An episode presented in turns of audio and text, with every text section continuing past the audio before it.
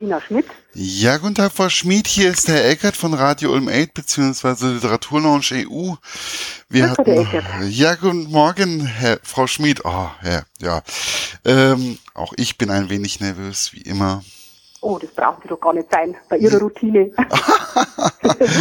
Bei meiner Routine, ja, genau. Aber trotzdem, man hat dann doch immer irgendwie ein wenig Bammel. Also auch ich. Ja, wir hatten ja schon mal kurz telefoniert oder etwas länger telefoniert. mhm. Aber was, ja, ich möchte ja Sie auch ein wenig näher bringen an, für unsere Hörer beziehungsweise für die User der Plattform. Und mit Ihrem Buch Feed Me sind Sie ja wirklich, ja, in ein Genre eingestiegen oder ein, haben Sie einen Punkt angesprochen, der ja nicht unbedingt alltäglich war. Wie kamen Sie überhaupt auf diese Idee? Ja, das war eigentlich auch äh, reiner Zufall, ähm, beziehungsweise ich hatte vor, äh, das war schon 2012, äh, mal ein Buch zu schreiben über ein Thema, worüber es noch kein Buch gibt. Das ist natürlich wahnsinnig schwierig in der heutigen Zeit, weil schon fast jedes Thema natürlich abgedeckt ist mit einem Buch oder Film. Und äh, dann kam es so, also eigentlich mein Lebensgefährte ist daran schuld sozusagen. Der kam dann eines Tages äh, mit dem Thema daher. Der hat das wohl irgendwo im Fernsehen mal einen Bericht drüber gesehen und hat mir das praktisch erzählt.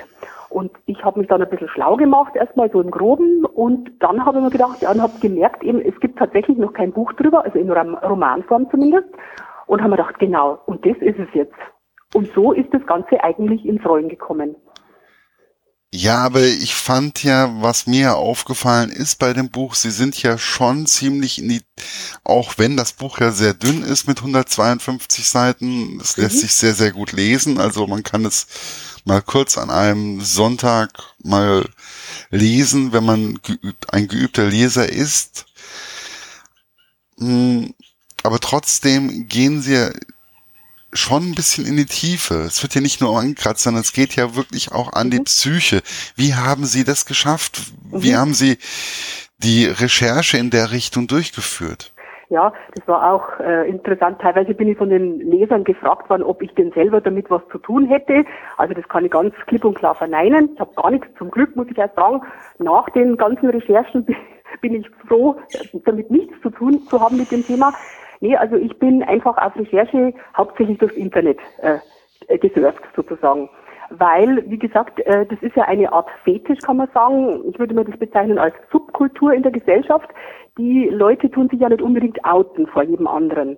Also blieb mir nichts anderes übrig, als einfach nur das äh, Netz zu, zu nutzen und dahingehend meine Recherchen zu machen. Das ist mir auch sehr gut gelungen. Es gibt doch vieles äh, auf bestimmten Foren, es gibt äh, sogar auf Facebook auch Gruppen, in die ich mich dann ja anonym eingeschleust habe unter Pseudonym äh, um einfach ein bisschen da in die Materie tiefer einzusteigen, um mir, sage mal, ein rundes Bild äh, dazu verschaffen zu können zu diesem ganzen Thema. Was sind es für Menschen? Äh, wie ticken die?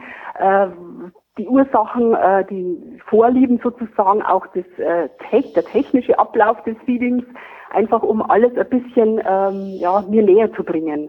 Und da bin ich eigentlich sehr fündig geworden, muss ich sagen. Ja, aber ich fand es, also es hat schon eine gewisse Tiefe, dieses ganze Buch.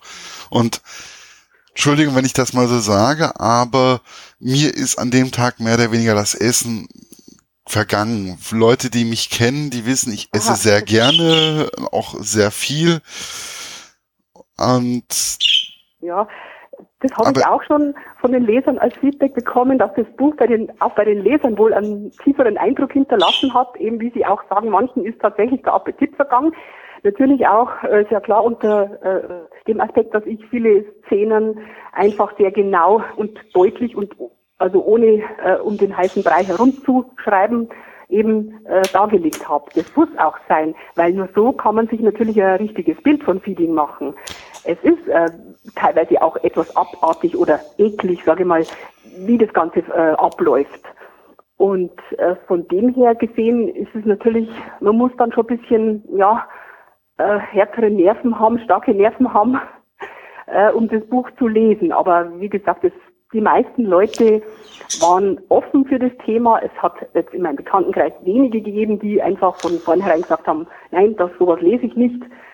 Aber wie bei Feuchtgebiete auch, ähm, es hat offiziell niemand gelesen und trotzdem ist es ein Bestseller geworden. Also wie gesagt, man kann es auch heimlich unter der Bettdecke lesen. Ja, also ich würde schon sagen, sollte man wirklich, also nicht heimlich unbedingt lesen, aber äh, im Bus, wo ich dann häufig Bücher lese, auch wenn ich auf dem Weg zur Arbeit bin,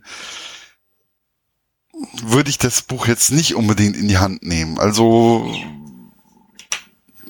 man, auch wenn ich dann da relativ offen bin und sage, okay, es ist einfach nur ein Roman, aber ich würde es dann wirklich nur in meinen vier Wänden lesen. Mhm. Wobei ich muss sagen, eigentlich äh, das Cover und der Titel an sich lässt ja noch nicht unbedingt genau auf den äh, definierten Inhalt schließen. Also Bibi, tödliche Tier. äh, manche Leute können kein Englisch, die, die können damit auch nicht, nicht wirklich was anfangen.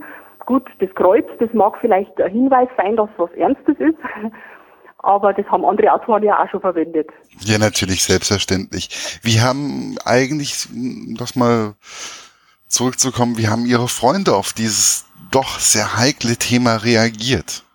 Ja, wie gesagt, eben auch unterschiedlich. Also der größere Teil war sehr offen dafür und hat äh, natürlich schon gesagt, also sehr spannend geschrieben, das haben es eigentlich alle äh, unisono äh, bemerkt. Ähm, spannend und aber auch schockierend. Und zwar aus dem Grund, hauptsächlich, weil eben fast alle aus meinem Bekanntenkreis das Thema noch nie gehört hatten vorher. Deswegen waren sie schockiert, dass es überhaupt sowas gibt. Das konnte man sich gar nicht vorstellen. Mir ging es ja im Prinzip genauso, wie ich das erste Mal mir dann auch so einen äh, Bericht auf YouTube angeschaut habe, ist es mir im Prinzip ähnlich ergangen, dass ich gesagt habe, das, das kann doch nicht sein. Also äh, was gibt's denn noch alles hier auf der Welt und äh, an Abnormitäten? Und bei, bei meinen Freunden und Bekannten ist es eben ähnlich gewesen, dass sie einfach ja eben auch schon ein bisschen ja, abgestoßen waren, aber nicht jetzt vom Buch an sich oder von der Schreibweise, sondern von äh, dem Thema an sich, dass man sagt, oh, kann man sich das überhaupt vorstellen, dass es sowas gibt? Das ja. ist ja also, äh, nichts Alltägliches. Also die Psyche und der Menschen, würde ich sagen, da gibt es so viele Abnormitäten. Man kann sich im Endeffekt alles vorstellen, aber irgendwie stößt es einen ja doch ab. Man muss auch, also was ich mir auch aufgefallen ist, man, es beschäftigt einen auch abends, wenn man noch im, wenn man sich ins Bett legt, dann denkt man doch noch mal über dieses Buch nach. Es ist auf jeden Fall, auch wenn es nur wirklich ein ganz dünnes, ein recht dünnes Taschenbuch ist, mhm. ein Buch, was einen beschäftigt. Und ja, ich habe bewusst eben auch äh, das Buch nicht zu dick geschrieben oder nicht zu, zu umfangreich, weil ich im Prinzip selber nicht gerne ganz dicke Bücher lese. Ich möchte eigentlich auch, dass der Leser das in einem durchlesen kann, äh, weil es ein Thema ist, das, das man, wo man vielleicht dranbleiben sollte. Und nicht äh, alle vier, fünf Tage mal wieder ein paar Seiten, weil man, wenn man es im Ganzen liest, ist man richtig drin. Und äh, dann ist man auch relativ schnell wieder fertig damit und kann sich halt einfach seine Gedanken, das halt eben die meisten Leute auch noch gemacht haben hinterher, über das Buch nachdenken und äh, teilweise haben wir, sind eben auch schon Gespräche, haben schon stattgefunden, Diskussionen darüber. Es gibt überhaupt äh, immer wieder einen Grund zu Diskussionen, dieses Thema. Also wenn ich es auf den Tisch bringe und wenn ich sage, schau, äh, kennst du das Feeding, kennst du das Thema schon, hast du schon davon gehört? Also äh, die Leute sind immer wieder offen dann für Diskussionen drüber. Würden Sie das eigentlich auch mit als ein gesellschaftliches Problem, dass es solche Subkulturen gibt, bezeichnen? Oder würden Sie sagen, das gab schon immer sowas in der Richtung? Also äh, was ich, ich finde schon, dass das ein gesellschaftliches Thema auch sein sollte, weil in erster Linie geht es ja darum, dass die Menschen, also sage mal, hauptsächlich sind es ja Frauen, die sich messen lassen. Der umgekehrte Fall ist eher selten. Das haben meine Recherchen auch ergeben. Äh, die werden ja immer dicker erstens mal. Und durch das Dickerwerden entstehen ja körperliche, gesundheitliche Probleme. Äh, sei es jetzt halt im Bereich von Organen, Herz, Kreislauf, äh, alles Mögliche. So, das heißt, die müssen sich dann vielleicht irgendwann in ärztliche Behandlung geben oder sogar Operationen in Kauf nehmen, das heißt wiederum, das zahlen die Krankenkassen und letztendlich zahlen wir alle, die Gesellschaft, mit unseren Beiträgen. Und daher finde ich, ist es auf jeden Fall auch ein gesellschaftliches Problem. Anders ist es zum Beispiel bei einem anderen Fetisch, wenn ich sage, wie jetzt bei dem Buch als Beispiel Shades of Grey, wenn die sich fesseln lassen und schlagen lassen, da wird ja die Gesellschaft nicht geschadet. Das schadet vielleicht der einzelnen Person, aber das ist ja wirklich jedem selber seine Privatsache. Während sowas, wo ich sage, äh, dadurch äh, entstehen Kosten für die Gesellschaft, letztendlich Krankenkassenkosten. Und da finde ich, ist es eigentlich nicht, äh, dass ich sage, das ist jedermanns eigene Privatsache. Das ist jetzt meine persönliche Meinung dazu. Hm, ja, natürlich. Ist ja auch vollkommen in Ordnung. Ich fand halt jetzt zum Beispiel den Francis, den, den fand ich ja schon, den haben sie sehr charismatisch beschrieben. Also ein sehr einnehmendes Wesen und die Bea fand ich eher so ein bisschen so dieses Mauerblümchen, wobei mhm. ich die Art und Weise, wie sie zum Beispiel die Bea beschrieben haben, fand ich sie sehr attraktiv. Also so vom Äußeren. Das ist ja auch wieder so, ein, so eine Sache in der eigenen Fantasie läuft ja auch einiges immer anders ab. Wie ja. Genau, jeder stellt sich natürlich die Protagonisten anders vor, aber ähm, im Grunde war das schon bewusst so gesteuert, dass der Francis also sehr ein sehr attraktiver Mann sein soll, vermögend, gut aussehend, etwas älter als Bea. Und Bea ist äh, so die typische Durchschnittsfrau. Sie ist nicht hässlich, aber auch nicht übermäßig hübsch. Sie ist äh, relativ jung noch, so Mitte 20. Äh, sie hat halt einfach auch alles irgendwie ein bisschen an der falschen Stelle. Also äh, Hüften und Hinterteil zu groß, Busen zu klein, äh, wie es oft einfach wirklich in der Realität ist bei den Frauen. Also da kann sich jede Frau irgendwo vielleicht selber finden. Und das war eben der Grund, warum die zwei Charaktere eben so äh, von mir zugeschnitten worden sind. Und dass eben die Bea das Riesenglück hat und sie, sie findet es ja einfach auch wahnsinnig toll, dass sich eben so ein gut aussehender Mann für sie interessiert, ausgerechnet für sie ja in der Kindheit eben auch schon viele traumatische Erlebnisse gehabt hat. Zum Beispiel ist sie von ihrem Vater eben vergewaltigt worden. Dadurch ist natürlich auch eine gewisse Empfänglichkeit für bestimmte äh, Dinge, für Liebe. Sie hat ein falsches Bild von Liebe. Was, be was bedeutet Liebe? Ich muss dafür erst was geben, damit ich geliebt werde. Das hat sie so erfahren in der Kindheit. Das habe ich aber im Buch eben ausführlich beschrieben, in so Art Rückblicken damit der Leser weiß, wie durch oder, oder wodurch kommt es eigentlich äh, zu so einer Empfänglichkeit, weil die meisten Menschen sind eigentlich eher, die haben das Schlankheitsbedürfnis. Das herrscht ja in unserer Gesellschaft vor, überwiegend. Und was muss eigentlich in einem Menschen passiert sein, damit er überhaupt dafür empfänglich ist? Das wollte ich ihm damit rausarbeiten.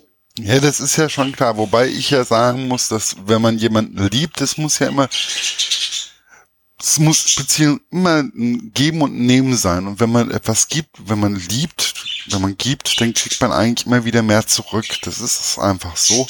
Aber es sollte nicht nur ein Geben von einer Stelle sein. Und ich fand das, und ich finde einfach, dass man in der heutigen Gesellschaft viele denken, ich muss immer was geben, ich muss immer was geben, sondern man muss auch mal einfach annehmen. Einfach ja. Freundschaften einfach annehmen, wie die Freundschaften einfach so sind. Man sollte die Person auch einfach so nehmen und man sollte auch mal links und rechts ein bisschen gucken. Ich finde momentan in der heutigen Gesellschaft kann sowas wahrscheinlich auch wesentlich eher passieren, weil viele doch recht oder sehr einsam sind. Ja, und dadurch kommt ja auch dieses, äh, diese Denkweise, ich muss erst geben, damit ich nehmen kann, sprich, damit ich geliebt werde. Dafür muss ich irgendwas geben. Und die Bea, also in meinem Fall, äh, die ist natürlich auch froh, dass der Francis sie genauso nimmt, erstmal wie sie ist das ist ja eigentlich äh, im Prinzip der, der Beginn des Ganzen, dass er nicht an ihr herum kritisiert, dass sie nicht das Gefühl hat, erstmal, sie muss irgendwas geben, sondern er nimmt sie einfach körperlich, wie sie aussieht, so wie sie ist und macht ihr Komplimente. Und allmählich, ganz schleichend, fängt es dann mit dem Feeding eben an, mit dem immer mehr Füttern. Am Anfang sträubt sie sich natürlich dagegen, mehr zu essen, als ihr gut tut, aber im Laufe der Zeit durch diese Komplimente, du wirst immer noch schöner und mit jedem Kilo äh, wirst du immer noch schöner, meine Prinzessin. Also so umgarnt er sie eben. Sie ist ja auch noch relativ jung, also insofern hat er eigentlich ein leichtes Spiel mit ihr. Wobei ich denke mir, dass solche Dinge auch bei älteren Personen oder bei älteren Frauen funktionieren würden. Sicher. Je nachdem, wie sie halt einfach auch in der Gesellschaft verankert sind. Genau, das ist nämlich immer diese, ich wollte es auch damit rausstellen, die, es muss eine gewisse Labilität vorhanden sein. Ein Mensch, der ein Rückgrat hat und gefestigt und stark ist, der wird niemals äh, äh, solchen Lastern frönen. Das heißt, äh, umgekehrt, im umgekehrten Schluss zum Beispiel auch die Magersucht. Das ist ja das Gleiche. Das ist letztendlich auch ein Nicht-Akzeptieren der eigenen Person, des eigenen Körpers. Nur ist es eben da genau das Gegenteil. Ja, natürlich. bei Feeding finden sich die Frauen dann immer schöner, äh, beziehungsweise die Männer, je dicker sie sind. Und beim, äh, beim Magersüchtigen ist es eben das Gegenteil. Die finden sich mit 30 Kilo noch zu dick. Ja, ich finde einfach, man muss irgendwo so eine gesunde Mitte ist einfach recht angenehm. Ich war ja auch mal irgendwann zwischendurch sehr, sehr dünn, um das mal so auszudrücken, so 1,82 Meter groß und 87 Kilo schwer. Das ist schon ziemlich dünn mhm. für einen Mann. Aber das lag nicht daran, dass ich nichts gegessen habe, sondern es lag einfach irgendwie daran, dass es nicht haften geblieben ist. Es war einfach so bei mir. Ich konnte essen, was ich will. Das können also Freunde und Bekannte bestätigen in Massen. Und ja. Ja, das hat man vielleicht auch einmal im Leben solche Phasen, in denen der Körper einfach mehr braucht, sei es durch Stress oder private, berufliche Probleme, wo dann der Körper einfach mehr verbrennt als sonst. Also das, sowas kenne ich auch. Aber das ist ja, das ist, sind ja dann bestimmte Ursachen. Ja, natürlich. Mittlerweile weiß ich, woran es lag und damit hat sich der Käse gegessen. Ähm, wie kamen Sie eigentlich von einem Kinder- und Jugendbuchautoren, die Sie ja eigentlich sind, zu so einem Thriller? Weil es geht, der, der, der, das ist ja ein Thriller. Der geht ja komplett unter die Haut. Der geht mhm. richtig an die Psyche. Ja, äh, ich muss sagen, ich habe eine lange Pause eigentlich gemacht. Ich habe angefangen ungefähr vor zehn Jahren in etwa mit dem Schreiben von Kinderbüchern. Äh, bloß kurz am Rande erwähnt, ich wollte einfach für meine kleinere Tochter zum Geburtstag ein Buch mal schreiben, weil das in, in mir steckt einfach schon als äh, Jugendliche hat das schon begonnen, das war schon immer in mir drin, Gedichte schreiben, Songtexte schreiben und einfach kleinere Geschichten einmal formulieren, schon mit 13, 14 Jahren. Und äh, es hat einfach nie richtig geklappt und erst später dann wollte ich das einmal meiner Tochter zum Geburtstag schenken, nachdem sie begeisterte Reiterin war und auch ist noch. Äh, war es naheliegend, einfach ein Buch über ein Pferd zu schreiben. Eine Pferde-Fantasy-Geschichte ist das dann geworden. Über ein Pferd mit magischen Fähigkeiten, das kann sich verwandeln und kann fliegen und nimmt sie mit zum Planeten der Pferde und alles muss äh, äußerst geheim alles ablaufen, sonst ist der ganze äh, magische äh, Schein dahin. Und äh, das war einfach der Anfang, der Beginn des Ganzen. Da ist dann noch ein, zweiter Teil gefolgt, nachdem mich die Kinder bei den Lesungen immer gefragt haben, kommt denn da ein zweiter Teil, gibt es da einen zweiten Teil? Manche haben sogar gesagt, gibt es da einen Film? Leider noch nicht bis jetzt. Aber äh, dadurch war ich angespannt, einen zweiten Teil zu schreiben. Und natürlich äh, habe ich noch ein drittes äh, Kinder- oder Jugendbuch äh, geschrieben. Das ist aber mehr ein Mädchenbuch. Das war dann eigentlich eher für meine größere Tochter gedacht, weil die wollte dann natürlich auch ein Buch haben. Also ja, sind die ersten drei entstanden und dann sind noch zwei weitere äh, so Art Vorlesebücher, Mal- und Vorlesebücher fürs Erstlesealter entstanden. Ähm, das war aber erst vor kürzerer Zeit. Aber ich hatte dann, wie gesagt, nach den Kinder, nach den drei Kinderbüchern eine längere Pause aus beruflichen und privaten Gründen und habe dann eigentlich erst im Jahr 2011 wieder angefangen zu schreiben mhm. und wollte einfach mal was anderes. Ich wollte einfach für Erwachsene mal schreiben. Das äh, war, steckt einfach auch in mir drin, dass ich die verschiedensten Genrearten einfach ausprobiere. Was liegt mir am besten? Und ähm, ja, man sieht es dann schon irgendwie, äh, wo man sich einfach wohlfühlt. Ja, man entwickelt sich ja auch als Autor immer wieder weiter, würde ich mal so behaupten. Genau. Ich möchte also, mein Ziel ist es, mit jedem Buch besser zu werden, Fehler aus vergangenen Zeiten äh, zu minimieren oder auszuschalten und einfach äh, daraus zu lernen und ein möglichst gutes und äh, schönes Buch zu schreiben. Ja, wobei schön ist ja immer relativ. Also ich würde ja wirklich das Thema Feed Me finde ich jetzt nicht unbedingt schön, aber ich finde das Buch, äh, also ich kann es wirklich meinen Hörern und jedem, der es hört, einfach nur ans Herz legen, weil man sollte einfach mal nach links und nach rechts gucken. Ja? Genau. Ähm, wie geht's meinem Nachbarn? Einfach auch mal klopfen, einfach mal Hallo sagen. Gut, ich kann sagen, ich wohne mehr oder weniger in einem Haus, was WG-ähnliche Zustände hat. Das ist nicht unbedingt Alltag, aber man sollte es einfach mal versuchen. Es wird einem kein irgendwo, keiner irgendwo richtig böse nehmen. Äh, würde ich genauso sehen. Und ich habe auch gemerkt, dass äh, bei den Reaktionen teilweise, also von den Lesern, teilweise solche Anmerkungen dabei waren wie, ja, in meinem Bekanntenkreis habe ich auch so jemanden, äh, wo, da, da könnte das auch direkt der Fall sein. Das, das, da ist auch eher dünn und sie wird immer dicker. Beziehungsweise eine äh, Psychologin hatte auch gesagt, sie hatte so einen Fall schon mal in der Praxis. Eine Mutter hat mir gesagt, äh, ja, äh, bei ihrer Tochter wäre das eventuell, könnte sein, dass sie an so ein Fieber geraten ist. Also sie hat auch gemeint, das Buch hat eine aufklärerische Funktion ist ja umso besser dann. Also ich möchte es auch ein bisschen bekannt machen, einfach das Thema in der Gesellschaft. Ja, darum geht es ja einfach, dass man wirklich etwas, ich, ich denke mir sowieso, bei jedem Buch, was man liest, man kann immer etwas rausziehen. Also ich habe selten, dass ich ein Buch erwische in den letzten Wochen und Monaten, wo ich nicht sage, ich könnte da nichts rausziehen. Und ich kann da nichts ja. lernen und man kann wirklich von diesem Buch sehr, sehr viel lernen. Genau, äh, dass man einfach auf äh, ein Thema gestoßen wird, äh, wo ich wirklich gemerkt habe, dass es kaum jemand kennt. Also das ist eigentlich erstaunlich, will nicht sagen erschreckend, aber erstaunlich, dass aufgrund doch der, der Medien, die eigentlich alles verbreiten inzwischen, es die wenigsten Leute kennen und die, die es schon gekannt haben, einfach auch nur aus diesen RTL-Berichten. Mhm. Also. Ja, ja, klar.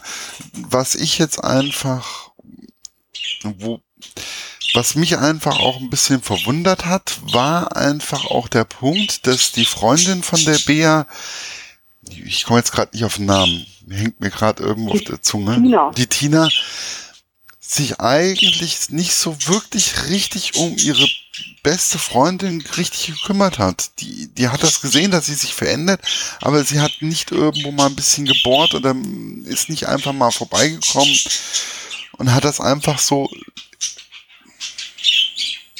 ja, passieren lassen.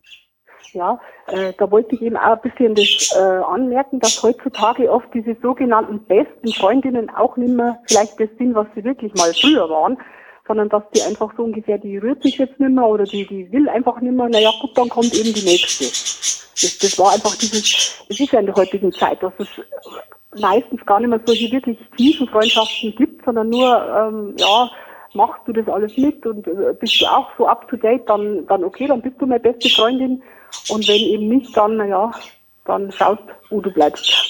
Ja, aber das ist, also gut, ich kann es wieder, ich kann das wieder nicht begreifen, weil die Freunde, die ich habe, habe ich schon seit über 20 Jahren. Wir haben das letztens gerade wieder festgestellt. Ähm, aber warum woran hapert es Ihrer Meinung nach, dass keiner, dass jeder versucht, immer wieder up to date zu sein? Immer wieder perfekt. Es geht ja auch bei dem Feed Me, sie wollte ja den perfekten Körper für ihren Freund haben. Ja, also sie wollte halt äh, so schön sein oder so einfach so aussehen, damit sie ihm auf jeden Fall gefällt, damit er sie liebt. Das äh, ist ja wieder ihr psychisches Problem dass sie einfach das Bedürfnis nach Liebe hat, aber dafür meint, äh, ein gewisses Aussehen oder ja, ein gewisses, eine gewisse Körperfülle haben zu müssen. Ja, wobei sie sich ja am Anfang hat sie sich ja dagegen komplett gesträubt. Und dann fand sie das immer toller, wenn sie dann da wieder ein schönes Essen bekommen hat. Ein luxuriöses Essen, wo sie dann nach, nach Baden-Baden gefahren sind und dort schön gegessen haben am Anfang. Das fand sie genau. jetzt richtig toll und sie wurde. Weil das eigentlich ganz schleichend gegangen ist. Äh, das wollte ich ihm damit auch herausstellen, dass, dass er ja, der Francis nicht von heute auf morgen, er hatte ja nicht gesagt, du, ich bin ein Fieder, ich möchte dich mästen, sondern er wollte ja bewusst nicht, dass sie es merkt. Er hat sich ja erstmal auch in, an sie herangeschlichen. Und äh, am Anfang war das ja alles noch im normalen Rahmen. Nur eben dann äh, ganz schleichend und mit seinen Komplimenten mit seiner charismatischen Art hat er es einfach geschafft, dass er völlige Gehirnwäsche bei ihr äh, veranstaltet hat. Ja, wenn ich jetzt zum Beispiel haben Sie eigentlich, sind Sie eigentlich der Meinung jetzt, ich bin jetzt in diesem Thriller Genre möchte ich jetzt einfach erstmal eine Runde verweilen oder denken Sie, Sie wollen auch nochmal was andere, eine andere Richtung probieren? Vielleicht mal einen historischen Roman oder, oder, oder, oder? Ja, also, wie gesagt, momentan bin ich sowieso wieder an was ganz anderem dran. Das ist ja so ein, ja, ein Krimi mit historischen Einschüben, der in zwei Zeitebenen spielt. Also, das ist jetzt das momentan Aktuelle. Da schreibe ich jetzt gerade noch dran. Und inzwischen ist auch noch äh, wieder was ganz anderes erschienen. Das ist fast zeitgleich, kann man sagen, erschienen mit Sydney. Das ist ein äh, Ostbayern-Krimi. Das ist auch wieder ganz was anderes, auch von der Schreibart. Der Stil ist ein anderer, etwas einfacher gehalten, teilweise mit äh, bayerischer Mundart geschrieben. Wieder ganz was anderes. Also ein richtiger Landkrimi. Das ist ja diese Herrschaftszeiten, heißt der, glaube ich. Genau. Erschien im Eons, im Eons Verlag. Ja, bin mittlerweile, jetzt weiß ich schon, das ist auch, ne? Ich werde genau. das auch demnächst in meinem Bücherregal verewigen. Das können Sie, können Sie mal von ausgehen. Es ist noch Platz mhm. in, meinem Bücher, in meinem Bücherregal. Ähm, und ich werde mich auf jeden Fall freuen und werde das dann auch lesen und werde dann mit Ihnen darüber auch reden. Aber wie schwer war es eigentlich für FeedMe einen Verlag zu finden? Das ist ja einfach, also bei einem Krimi oder bei einem Regionalkrimi kann ich mir das ja relativ gut vorstellen. Da gibt es verschiedene Verlage, die sich auf so etwas spezialisiert haben, wie zum Beispiel dieser Eons Verlag oder auch der Gemeiner Verlag in Ulm Messkirchen, genauer gesagt, fallen mir da zwei ein, die da wirklich prädestiniert für sind. Aber bei dem Feed Me muss ich sagen, war es doch sicherlich schwieriger. Ja, also das habe ich auch festgestellt. Und zwar aus dem Grund, weil äh, dieses Buch ist nicht äh, eindeutig in ein Genre einzufügen. Äh, ich sage immer, das ist ein Romantic-Psychothriller weil halt alle drei Elemente vorkommen und so dass eben manche Verlage das abgelehnt haben mit der Begründung, na ja, wo soll man das jetzt, äh, unter welcher Kategorie soll man das jetzt rausbringen? Äh, manchen war es auch zu heiß, das Thema, muss ich ganz ehrlich sagen. Also das, äh, ja, weil viele Verlage einfach sagen, okay, das, was sich schon hundertmal verkauft hat, verkauft sich ein hunderteintes Mal auch. Das war für mich neu, dass die Verlage da doch relativ äh, zurückhaltend sind mit neuen Themen weil ich immer wieder gesagt habe, das ist ein Thema, das gibt es noch nicht. Es gibt noch kein Buch dazu. Aber die sind da die meisten eben nicht drauf angesprungen. Also das war ihnen äh, zu unsicher, zu heiß das Thema. Ja, also ganz unterschiedliche äh, Reaktionen waren da. Von manchen hat man gar nichts mehr gehört. Also ich habe schon an viele Verlage eben auch geschickt, an unterschiedliche. Aber ja, es ist, bei dem Thema ist es nicht so einfach gewesen. Ja. Wie Sie schon sagen, bei, bei äh, Bayern-Krimi, äh, da weiß man, der und der Verlag, der bringt die und die Regionalkrimis raus, da, da war es eigentlich einfacher. Wobei es auch länger gedauert hat, bis dann wirklich alles gepasst hat. Es muss ja auch, das Gesamtpaket muss ja auch passen. Lektor und also das Lektorat. Genau. Und so ein bisschen, man muss sich ja auch als Autor, denke ich mir, in einem Verlag wohlfühlen. Eben. dass man einfach äh, gut mit den Leuten auskommt. Äh, auch die Sache mit dem Lektorat, bis das dann wirklich fertig ist, das dauert ja dann nochmal Monate. Also das ist ja nicht so, wenn man ein Buch zum, wenn man dann einen Verlag gefunden hat, der es herausbringen möchte, dass das dann im nächsten Monat soweit ist. Das dauert teilweise ein halbes Jahr und noch länger. Also bis, bis das Buch dann wirklich soweit ist. Ja. Aber es ist auch gut so. Man muss sich ja Gedanken über das Cover machen, über den Titel. Lektorat nimmt sehr viel Zeit in Anspruch. Werbung, alles Mögliche. Also es ist schon. Ich habe ja auch. Äh, ich habe ja auch schon mal mit einer Lektorin von einem anderen Verlag schon mal gesprochen und die sagt, es ist eine schwierige Sache, weil man möchte, dass möglichst, dass das Ganze möglichst rund ist, aber dass der, dass der Autor, der muss sich ja auch immer wieder da drin erkennen. Ja, mhm. man muss ja das, man darf ja das Buch nicht selber nochmal neu schreiben oder so, sondern man muss ja dann auch immer auf den Autor auch mit eingehen und das ist wohl eine sehr, sehr schwierige Geschichte. Ja, eben, dass äh, praktisch die, äh, sage ich mal, Handschrift des Autors nicht verfälscht wird äh, und trotzdem, wie Sie sagen, die Geschichte rund wird, wo noch Ecken und Kanten sind oder die Ausdrucksweise oder die Satzstellung, der Satzbau verändert wird, teilweise noch Sachen dazugefügt werden, teilweise wieder Sachen weggenommen werden, die überflüssig sind. Das ist immer so ein Zusammenspiel eben von Autor und Lektor. Das ist immer ganz wichtig. Ich denke, mit so mit einem Lektor hat man auch ein sehr ähnliches Verhältnis. Ja, also das auf jeden Fall, das ergibt sich dann einfach im Laufe der Zeit, je, je länger man einfach an einem Text arbeitet. Und natürlich klar, ich meine, bei, bei 150 oder 200 Seiten hält sich das noch im Rahmen, aber wenn es dann wirklich mal 400, 500 Seiten sind, also das nimmt schon enorm dann Zeit in Anspruch. Hm, da ist schon wichtig, dass man einfach mit dem Lektor äh, irgendwo auf einer Wellenlänge sitzt, dass, dass der Lektor den Autor versteht und auch umgekehrt. Ja, find, also, aber es war ganz interessant alles. Ich finde das sowieso, ich habe das auch auf der Medu Verlag, wo das Buch Feed Me erschienen ist, ist ja ein recht kleiner Verlag. Oder ja, ich würde ihn als klein, also nicht klein, mittlerer oh, Verlag, würde ich das, würde ich das so einordnen. Aber vieles, was ich auf der Buchmesse gehört habe, auch von den größeren Verlagen, die sagen, ohne die kleinen Verlage oder die mittleren Verlage können wir teilweise überhaupt nicht arbeiten. Wir brauchen diese kleinen Verlage, wir brauchen diese kleinen Auflagen, damit einfach auch Punkt Sachen mal auf angestoßen werden, die man vorher nicht unbedingt auf dem Schirm hat. Ja, das ist eben das oft, äh, wo ich mir auch gedacht habe, ein kleinerer Verlag ist vielleicht sogar eher bereit, so ein Thema aufzugreifen, als die großen. Da ist die Gefahr dann viel zu groß, äh, dass das Buch nicht reinpasst in das, in das ganze Sortiment, äh, dass es nicht gut geht irgendwie. Da haben die, diese großen Verlage einfach wahrscheinlich viel zu viel Angst und naja, ist vielleicht auch verständlich. Und ich glaube, dass so kleinere Verlage vielleicht sogar da, dahingehend mutiger sind und offener sind.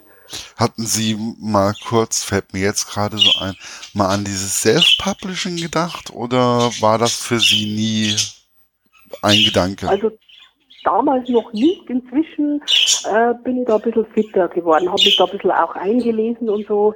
Äh, also hätte man auch machen können, aber das war damals wirklich noch nicht aktuell für mich. Ich habe mich da noch nicht ausgekannt mit dem Self-Publishing. Aber ich finde, also ich persönlich würde einfach auch einem kleinen Verlag oder einem Kleinstverlag mehr oder weniger vorziehen, auch teilweise wie ein Self-Publishing.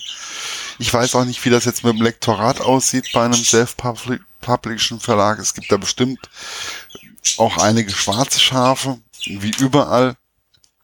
Wissen wir ja alle. Ja, mit Sicherheit. Ja. Und aber ich finde, mit dem Medu Verlag, ich habe jetzt auch einigen Kontakt mit der Presseabteilung gehabt, die sind schon sehr fit, sind sehr hm, feinfühlig und nicht aufdringlich, fand ich. Ich weiß nicht, ob das bei mhm. Ihnen auch so war, ob Sie das auch so wiedererkannt haben. Ja, auf jeden Fall. Also äh, überhaupt nicht aufdringlich oder irgendwie in irgendeiner Weise, dass sie mir was vorschreiben wollten. auch mit dem mit der Covergestaltung, da waren mehrere Vorschläge und wir haben dann eben gemeinsam äh, überlegt und sind dann einfach auch zu dem Cover gekommen, äh, das jetzt halt entstanden ist. Mhm. Also alles in allem, ich finde, es ist ein rundes Buch, was auf jeden Fall gelesen werden sollte. Mhm. Würde mich sehr freuen. Weil es ist nicht unbedingt die leichteste Kost, aber man, es ist ein ganz anderes Thema. Es ist, wie Sie auch sagten, ein anderes Genre. Ich habe es einfach mal in die in das Thriller-Genre eingezogen für mich, weil es mir wirklich richtig unter die Haut gegangen ist, weil es an die Psyche gegangen ist. Aber je länger man über dieses Buch nachdenkt, desto angenehmer findet man es. Ja, weil man einfach dann in der Materie besser drin ist. Man kann sich das vorstellen. Und natürlich sind die Figuren fiktiv. Das ist schon klar. Die ganze Geschichte ist fiktiv. Es endet ja dann im Prinzip am Schluss äh, geht um Leben oder Tod. Weil es sollte ja eben nicht nur ein Roman werden oder ja, eine Art Sachbuch über das ganze Thema, sondern einfach wirklich mit, ja, mit thrillerartigen Elementen und äh, dass man richtig gespannt sein kann, wie, wie geht's aus. Also ich hatte das Problem bei dem Buch ganz einfaches Problem, aber das habe ich öfters. Ich hätte mir gerne nochmal gewünscht, so 50 Seiten mehr, dann hätte ich das, der, der Schluss war mir schon wieder zu schnell, aber das ist immer so ein Problem. Ich habe immer irgendwie, der Schluss ist dann auf einmal so, huch, schon vorbei. Ja, das geht mir aber genauso bei vielen Büchern, dass ich sage, jetzt ist es einfach schon aus und man denkt, ja, kommt da nicht noch was. Und jetzt bei dem Buch speziell, wir haben damals schon überlegt gehabt, äh, ob wir nicht noch vielleicht eine Fortsetzung machen. Also ich muss, ich muss auch dazu sagen, mein Lebensgefährte hat mir da auch mitgeholfen, eben beim Schreiben, also mit den Ideen geschrieben habe ich, aber er hat immer wieder Ideen gehabt und gerade der Schluss, dass wir gesagt haben, den lassen wir jetzt ein bisschen offen, weil falls es äh, noch Möglichkeiten gibt für einen zweiten Teil, dass man sieht, wie geht das jetzt eigentlich weiter mit mit Bea. Ja, mich würde es, also mich würde das, also gut, okay, der Francis interessiert mich eigentlich eher weniger, das muss ich jetzt einfach mal so sagen, aber mich würde einfach interessieren, also für mich ist der Francis, ja, weiß ich nicht, ja, irgendwie tot. Mhm. Entschuldigung, aber das war so mein Schlussende. Ja, er ist weg, Gott ja. sei es gedankt. Ähm, aber Sie wissen nicht, ob er weg ist.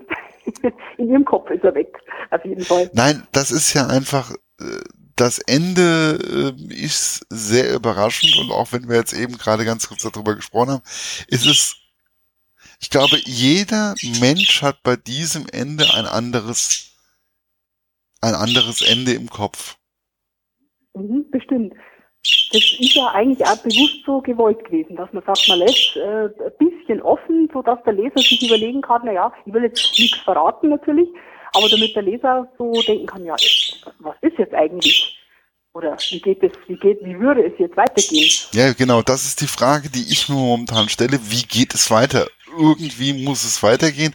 Und ich habe dann gedacht, okay, hm, warum vielleicht wird die Bea dann doch nochmal wach oder vielleicht krempelt sie ihr Leben nochmal um und zu einem, ja, aber das sind ja einfach Dinge, die kann jeder Leser, ich kann es wirklich auch so ich kann es wirklich jedem ans Herz legen, auch wenn wir jetzt eben gerade, das geht um eine, geht an die Psyche, das geht an, man kriegt einen Herzklabaster zwischendurch, weil man einfach denkt, ey, das kann doch alles nicht richtig sein. Aber das Buch sollte gelesen werden, damit so etwas nicht passiert. Und ich bin der Meinung, wir sollten auch auf unsere Freunde einfach achten, auf unsere Freunde hören. Genau.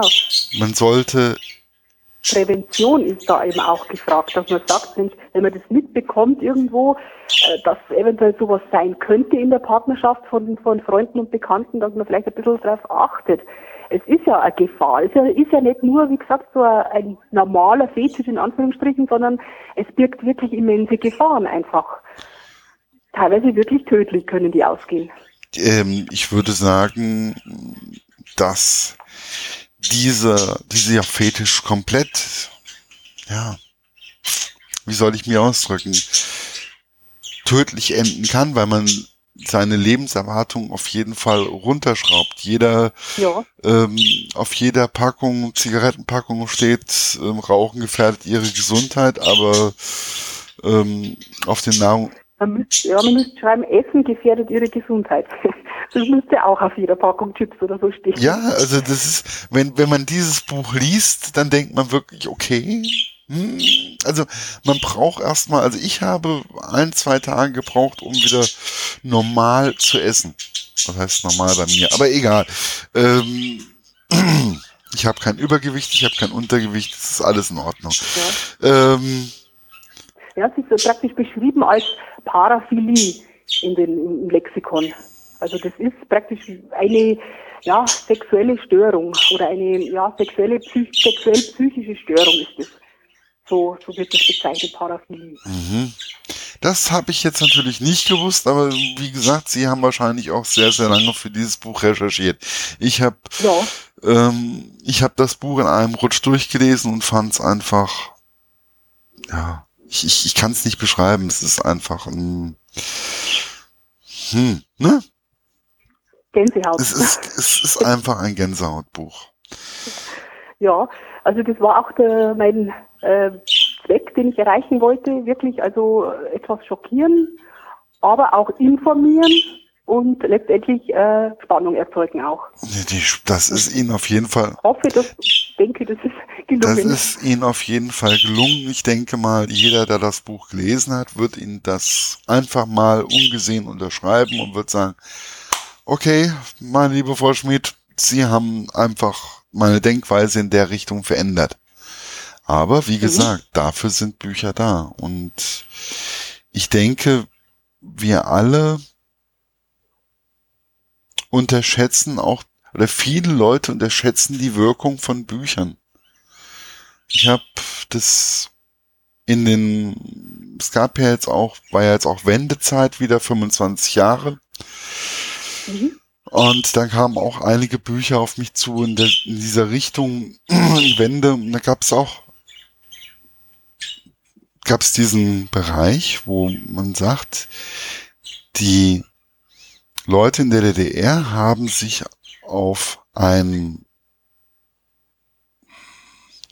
auf die Literatur gefreut. Die haben sich ja drauf gestürzt. Das war für sie auch teilweise Halt.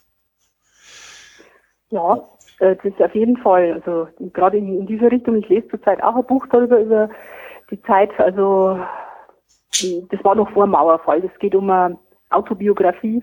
Äh, das ist sehr, ähm, sagen, nahe geschrieben auch. Das geht einem sehr nahe. Das spielt zwar 1968 vor dem Ganzen noch, aber die, die Geschichte einer jungen Frau mhm. und ihre Flucht. Also ja.